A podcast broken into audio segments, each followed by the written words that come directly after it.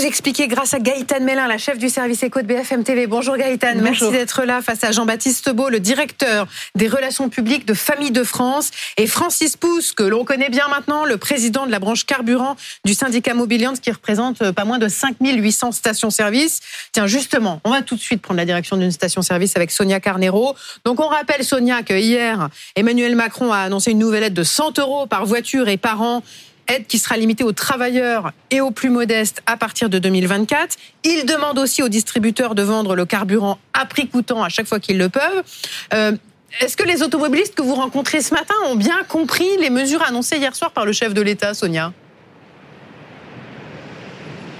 Eh bien, pour tout vous dire, reflet du sentiment des automobilistes, ce matin, la plupart nous le disent, on ne savait même pas qu'il y avait eu des annonces du président de la République, car il n'écoute même plus, nous disent les automobilistes que nous avons rencontrés ce matin avec euh, Sébastien Rioux, parce qu'à chaque fois, selon eux, ce sont des aides qui sont dérisoires. Vous parliez de cette aide euh, ciblée des 100 euros par an et par voiture seulement pour les Français les plus modestes. La plupart nous disent Combien il faut gagner par an Eh bien, pour être concerné, ça touche quasiment personne. On le rappelle, près de 4 millions de personnes l'avaient touché en janvier euh, dernier.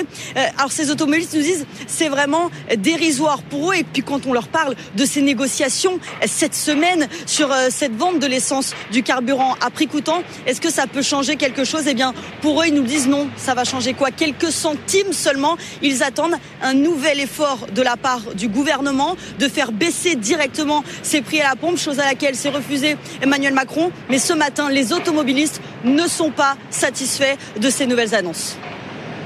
Bah, je pense que c'est ridicule. C'est même pas suffisant vu le prix de l'essence. Euh, Il va demander aussi aux distributeurs de vendre à prix coûtant. C'est-à-dire que les distributeurs ne se font plus de marge sur le prix de l'essence. C'est déjà un petit effort pour nous? C'est rien du tout comparé à ce qu'il prend. Est-ce qu'on, euh, c'est rien comparé à ce que les gens, euh, ce que l'État nous prend. Et c'est ridicule. C'est complètement ridicule. Oui, c'est ridicule, nous disent les automobilistes ce matin, qui continuent de mettre le plein malgré tout, car ils nous disent on n'a pas le choix, ça peut, euh, les prix peuvent encore s'envoler, on n'a pas le choix, on continuera de faire le plein et on attendra toujours un effort de la part du gouvernement. Alors il y a plein de questions, Gaëtan, maintenant à travers les propos évidemment de Sonia. Nouvelle aide limitée aux travailleurs et aux plus modestes c'est qui sont les plus modestes et les travailleurs. Voilà, c'est évaluable? Euh, oui, tout à fait, puisqu'on a un exemple, c'est celui euh, de janvier dernier, puisqu'on a eu déjà le chèque carburant de 100 euros. Donc même critère. Exactement. Potentiellement, ça concernait 10 millions de personnes. Attention, les personnes, non pas les foyers. C'est-à-dire que au sein même d'un foyer modeste, vous pouvez avoir les deux membres de la famille euh, qui perçoivent ce chèque carburant parce qu'ils ont tous deux une voiture pour se rendre sur leur lieu de travail. Mais vous l'avez dit, bien évidemment, euh, c'est conditionné à vos revenus et les critères, eh bien, euh, sont, euh, vous le voyez, il faut... chacun est en train de regarder s'il est concerné. Là. Pour une personne seule, donc, il ne faut pas toucher plus de 1314 euros net par mois. Donc, effectivement, c'est assez limité. Comment se fait-il que les personnes éligibles lors du mhm. premier chèque carburant ne soient pas toutes venues le chercher? Sonia le disait, 4,35 millions sur les 10 millions qui ont été visés. Effectivement, tout simplement parce qu'en France, en fait, il y a de nombreux Français qui ne demandent jamais les aides auxquelles ils ont droit.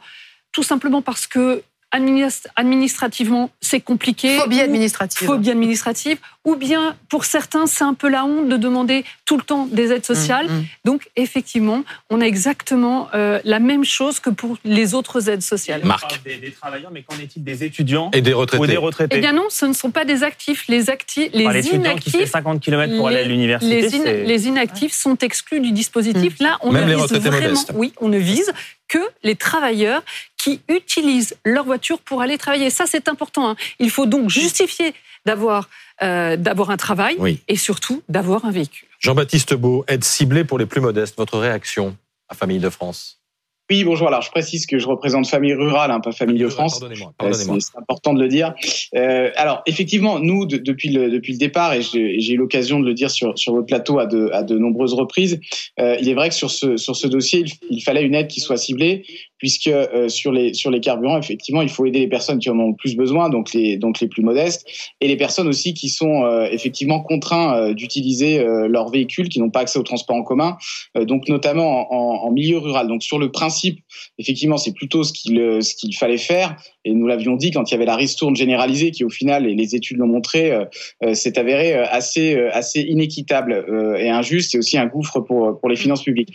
Donc aujourd'hui, malheureusement, et nous l'avions déjà dit l'année dernière, cette aide des 100 euros, effectivement, on peut comprendre que que les Français la jugent la jugent insuffisante, et, et, et c'est le cas.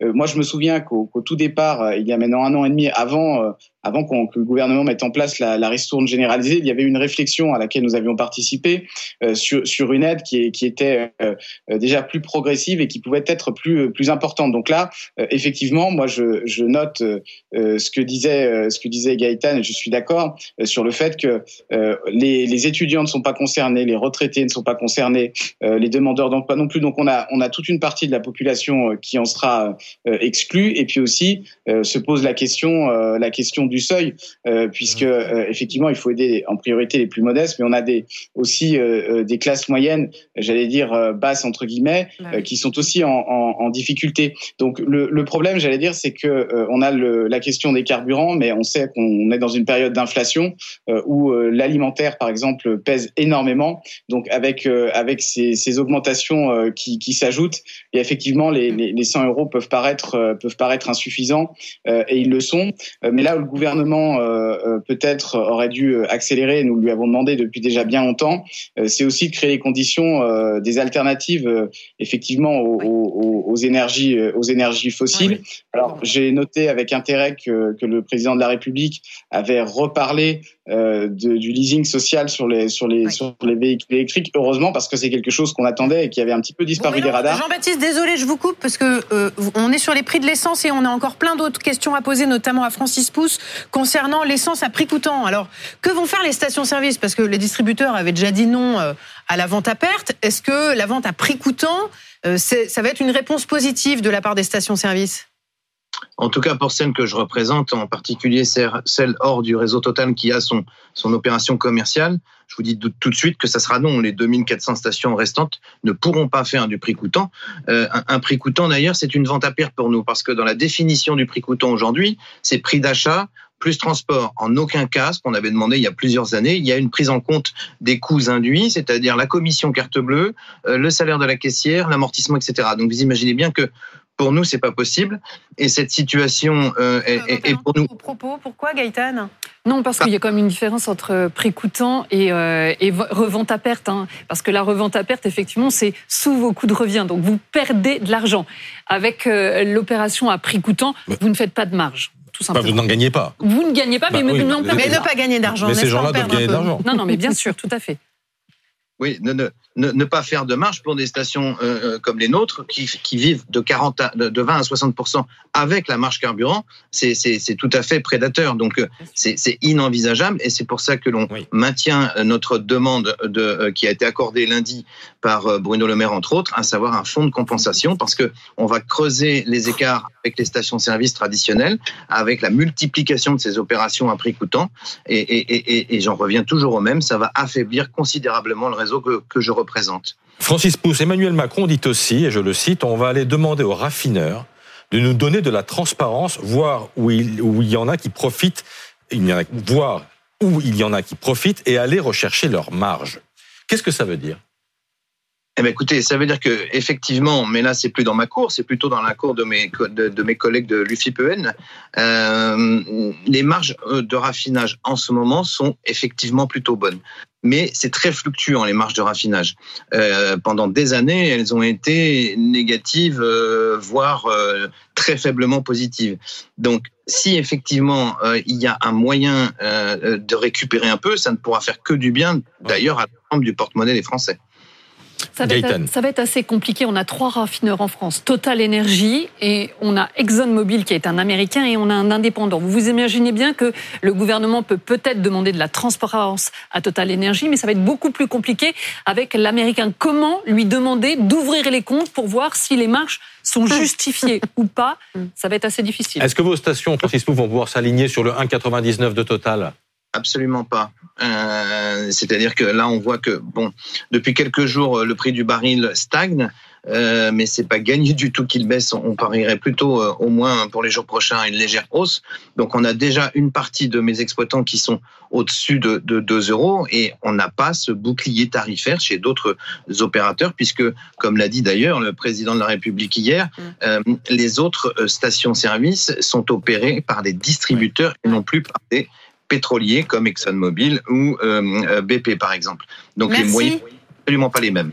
Merci à tous d'avoir été avec nous. Et donc, pour euh, juste un mot sur le chèque carburant, ce sera 2024. Oui, c'est ça, c'est pas pour demain. Oui, tout à fait, parce que le, dispositif va être présenté en Conseil des ministres mercredi dans le cadre du budget 2024. Ensuite, mais c'est pour ceux qui n'avaient pas demandé l'année dernière, s'ils disent, bon, bah, si je veux le demander, c'est pas la peine de le demander maintenant, c'est pas mm. encore. Et puis surtout, il faudra patienter. Et on vous dira, vous inquiétez pas.